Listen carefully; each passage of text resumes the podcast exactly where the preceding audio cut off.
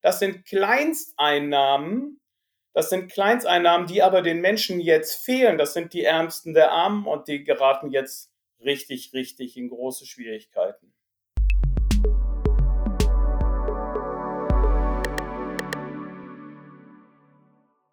Die Corona-Krise zeigt die Schere zwischen Arm und Reich ganz deutlich.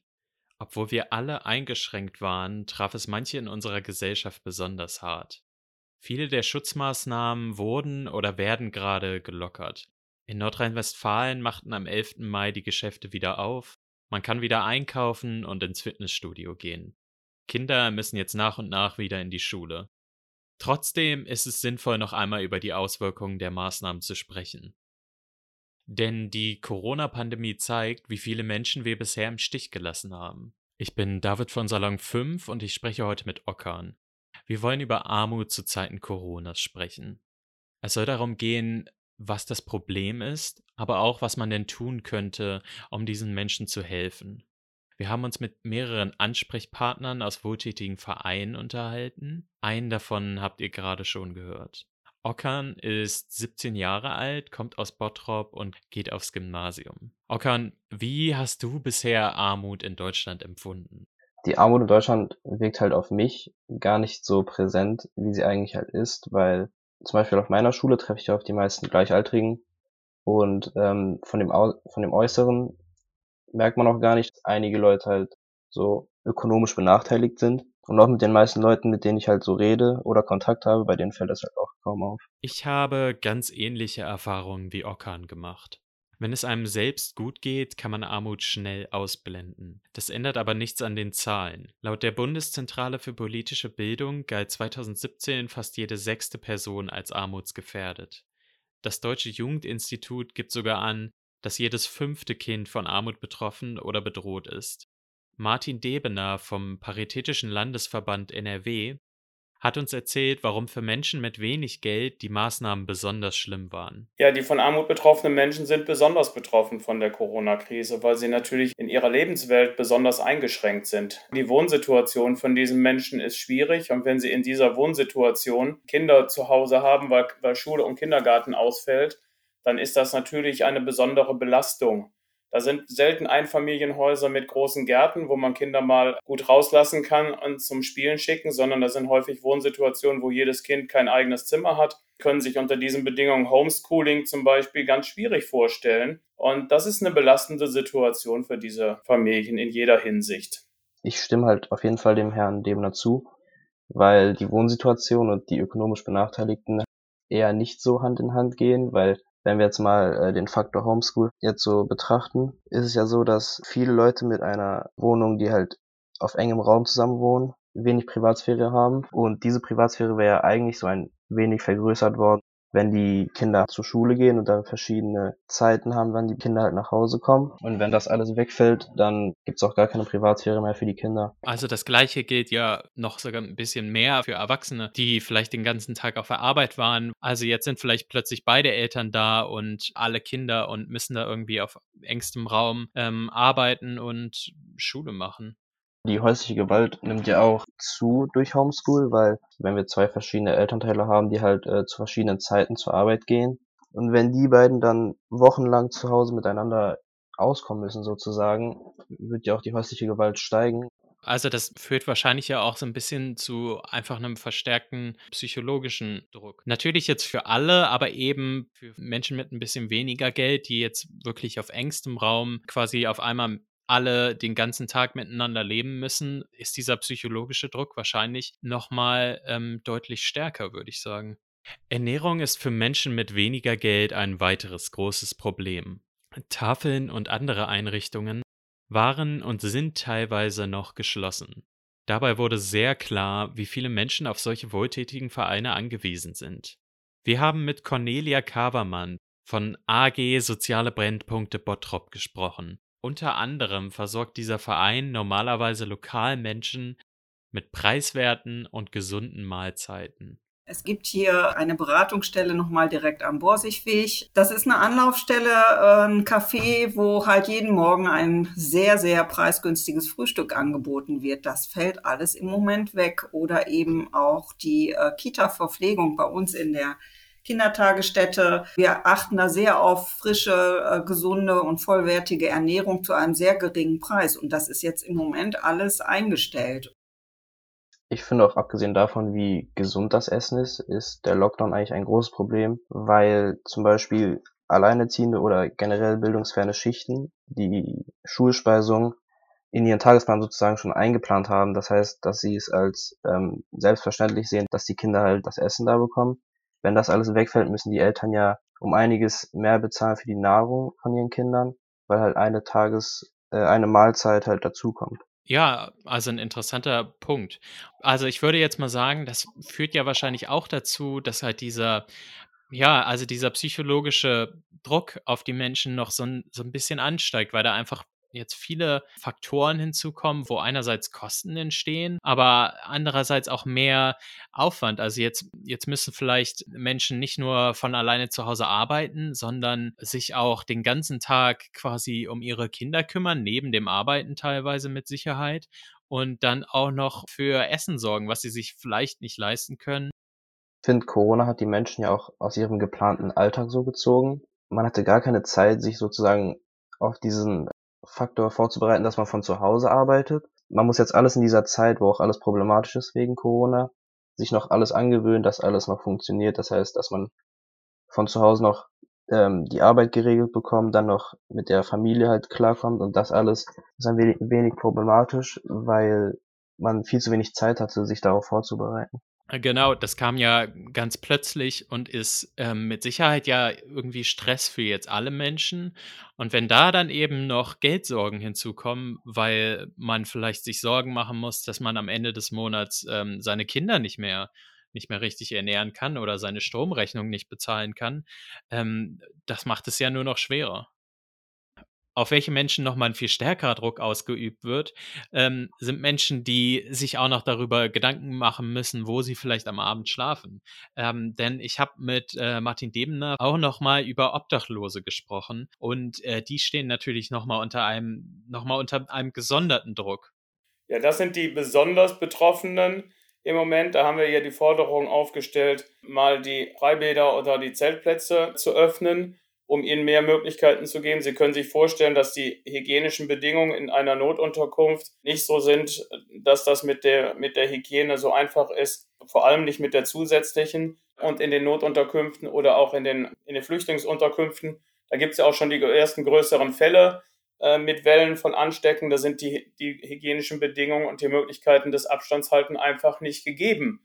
Und dadurch ist die Gefahr, die Infektionsgefahr größer und ähm, ja, die Leute sind in besonders schwierigen Situationen. Also ich finde die Forderung des Staates ähm, ein wenig schwer umsetzbar für die Obdachlosen. Also klar ist es halt alles für unsere eigene Gesundheit, aber wenn Obdachlose schon vor dem Lockdown Probleme hatten, sich Schlafplätze zu suchen, ähm, jetzt noch, also jetzt für diese Zeit noch Schlafplätze zu suchen mit einem äh, Mindestabstand, und einem Platz, wo halt wenig infizierte Leute sind, ist schon ein wenig schwer für die. Ja, genau. Also in diesen Notunterkünften, wie Herr Debener eben sagt, da sind die Menschen ja irgendwie auf engstem Raum irgendwie äh, miteinander, haben miteinander Kontakt und da ähm, diesen Mindestabstand einzuhalten, ist natürlich schwer und was mit Sicherheit auch nochmal ähm, überhaupt nicht einfach ist, ähm, um, um Corona quasi vorzubeugen, soll man sich ja äh, möglichst häufig die Hände waschen. Wenn man jetzt den ganzen Tag in der Innenstadt sitzen muss und eben keinen Platz hat, wo man hingehen kann, ist das natürlich nicht so einfach.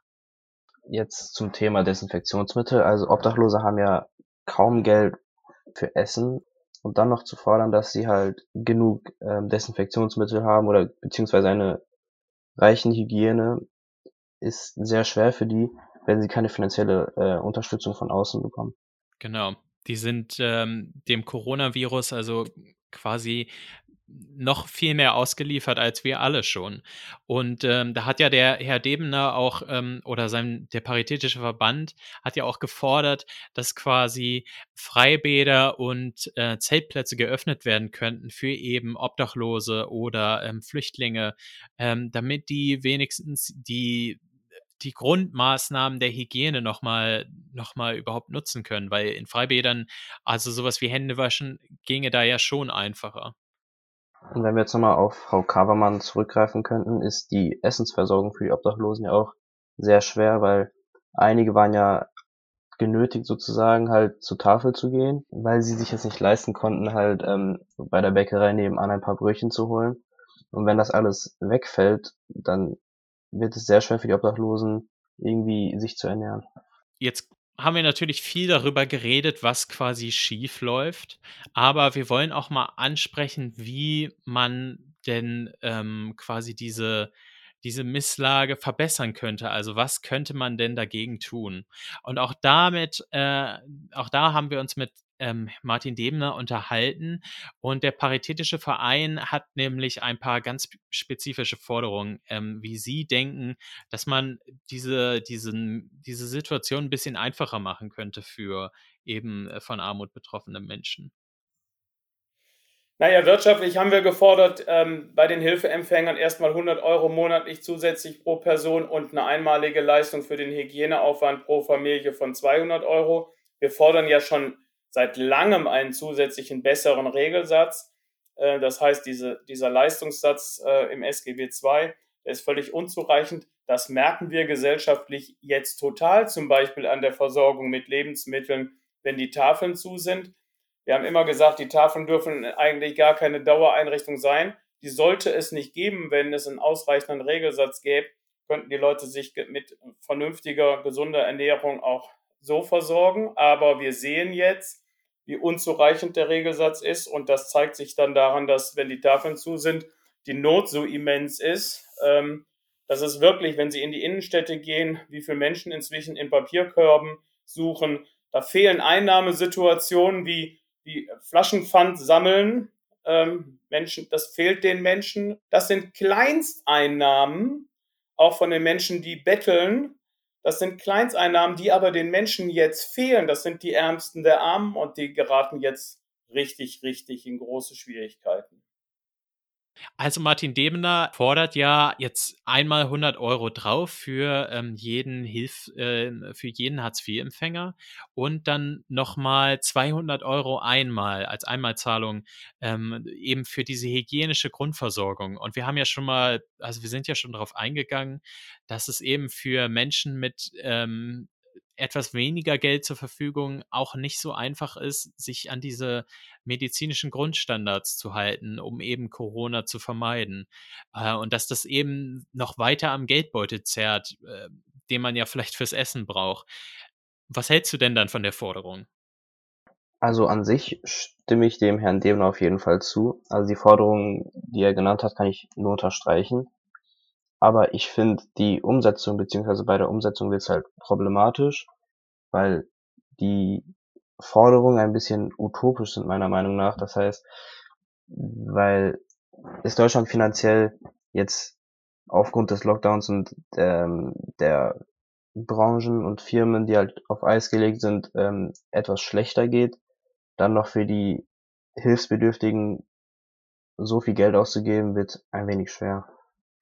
Das stimmt natürlich, dass jetzt ähm, dieser Lockdown auch unsere Wirtschaft negativ beeinflusst. Trotzdem ist Deutschland ja quasi eins der reichsten Länder der, der Welt und man könnte ja auch solche Maßnahmen immer dadurch finanzieren, dass man die Steuern quasi der Besserverdienenden erhöht und somit quasi ein bisschen die, diese Ungleichheit zwischen Arm und Reich, die ja auch in Deutschland besteht, wieder so ein bisschen ausgleicht. Was hältst du davon? Das wäre zwar ein Faktor, den man so in Betracht ziehen könnte, aber das wird dann wieder zu Problemen in der Politik führen, weil sich die wohlhabenderen Menschen wahrscheinlich darum streiten werden oder damit nicht zufrieden sein werden, dass sie die Steuern wieder erhöht werden.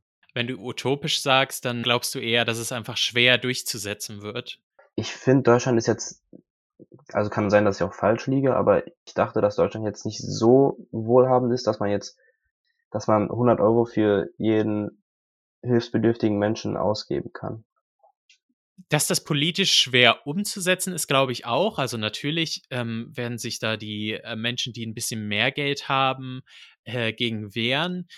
Fakt ist aber auch, dass ähm, die, die Ungleichheit zwischen Arm und Reich schon deutlich ähm, ausgeprägt ist in Deutschland. Zum Beispiel haben ähm, 45 Superreiche, die besitzen genauso viel ähm, Geld wie die, wie die ärmere Hälfte Deutschlands. Und das ist ja schon ein Zeichen, dass da so ein bisschen so ein Missstand ist und dass und ich denke schon, dass man vor allem durch Steuern das so ein bisschen umverteilen könnte, um jetzt eben den Ärmsten der Ärmsten in dieser, also in dieser Pandemie zu helfen. Weil es ja auch um Menschenleben geht und nicht nur um irgendwelche Zahlen, würde ich es eigentlich auch ähm, unterstützen, wenn das irgendwie in irgendeiner Weise möglich wäre, dass die Superreichen halt die Schere zwischen Arm und Reich ein wenig schließen, auch wenn es halt, ähm, wie gesagt, schwer umsetzbar sein wird. Ja, wie du gesagt hast, also wenn die sich dann natürlich politisch gegen wehren und ähm, von alleine machen die das wahrscheinlich nicht. Und ich finde, das große oder das größte Problem liegt generell bei der Finanzpolitik, weil ich denke, wenn alles so funktionieren würde, wie man es normalerweise erwartet, ähm, müsste man, wie bereits gesagt bei den O-Tönen, nicht auf die Tafeln zurückgreifen, und diese finanzielle Unterstützung bräuchte man gar nicht. Genau, weil die, die Tafeln ähm, werden ja hauptsächlich von Privatpersonen gemacht und werden ja nicht äh, vom Staat. Also das ist ja keine ähm, Hilfe, die der Staat diesen Menschen ermöglicht. Das ist ja ähm, äh, einfach private Wohltätigkeit. Und so eine Pandemie wie Corona, ähm, die offenbart sogar fast ein bisschen diese diese Ungleichheit, die in Deutschland ja quasi immer unter der Oberfläche schlummert und macht sie eben noch noch deutlich schlimmer. Ich finde aber, die Obdachlosen sind in der Politik eine Minderheit, die zu wenig, äh, der zu wenig Aufmerksamkeit geschenkt wird, weil man, wie gesagt, bei dieser Pandemie schon sieht, dass es um Men Menschenleben geht, ähm, dass sich Obdachlose bei diesen Ausnahmefällen kaum selbst versorgen können und auf äh, äußere Einflüsse beziehungsweise generell so äußere Hilfen äh, angewiesen sind. Genau. Dass Menschen mit weniger Geld unter der Corona-Krise stärker leiden, kommt nicht von ungefähr. Viele Menschen können sich alleine nicht ernähren und leben auf engstem Raum zusammen. Sie haben also kaum Privatsphäre. Das macht das Arbeiten oder Lernen für die Schule in dieser ohnehin schon stressigen Zeit noch schwerer. Dazu sind sie auf wohltätige Vereine angewiesen, die eine durchgängige Versorgung nicht sichern konnten. Wir sollten aus dieser Krise mitnehmen, dass es in Deutschland ungleiche Voraussetzungen gibt und nach Möglichkeiten suchen, wie sich das ändern lässt. Eine Erhöhung des Hartz-IV-Satzes wäre dabei eine Möglichkeit, den Menschen mehr Unabhängigkeit zu sichern. Gleichzeitig würde man sie für kommende Krisen besser absichern. Fest steht, so wie es jetzt ist, kann es nicht bleiben.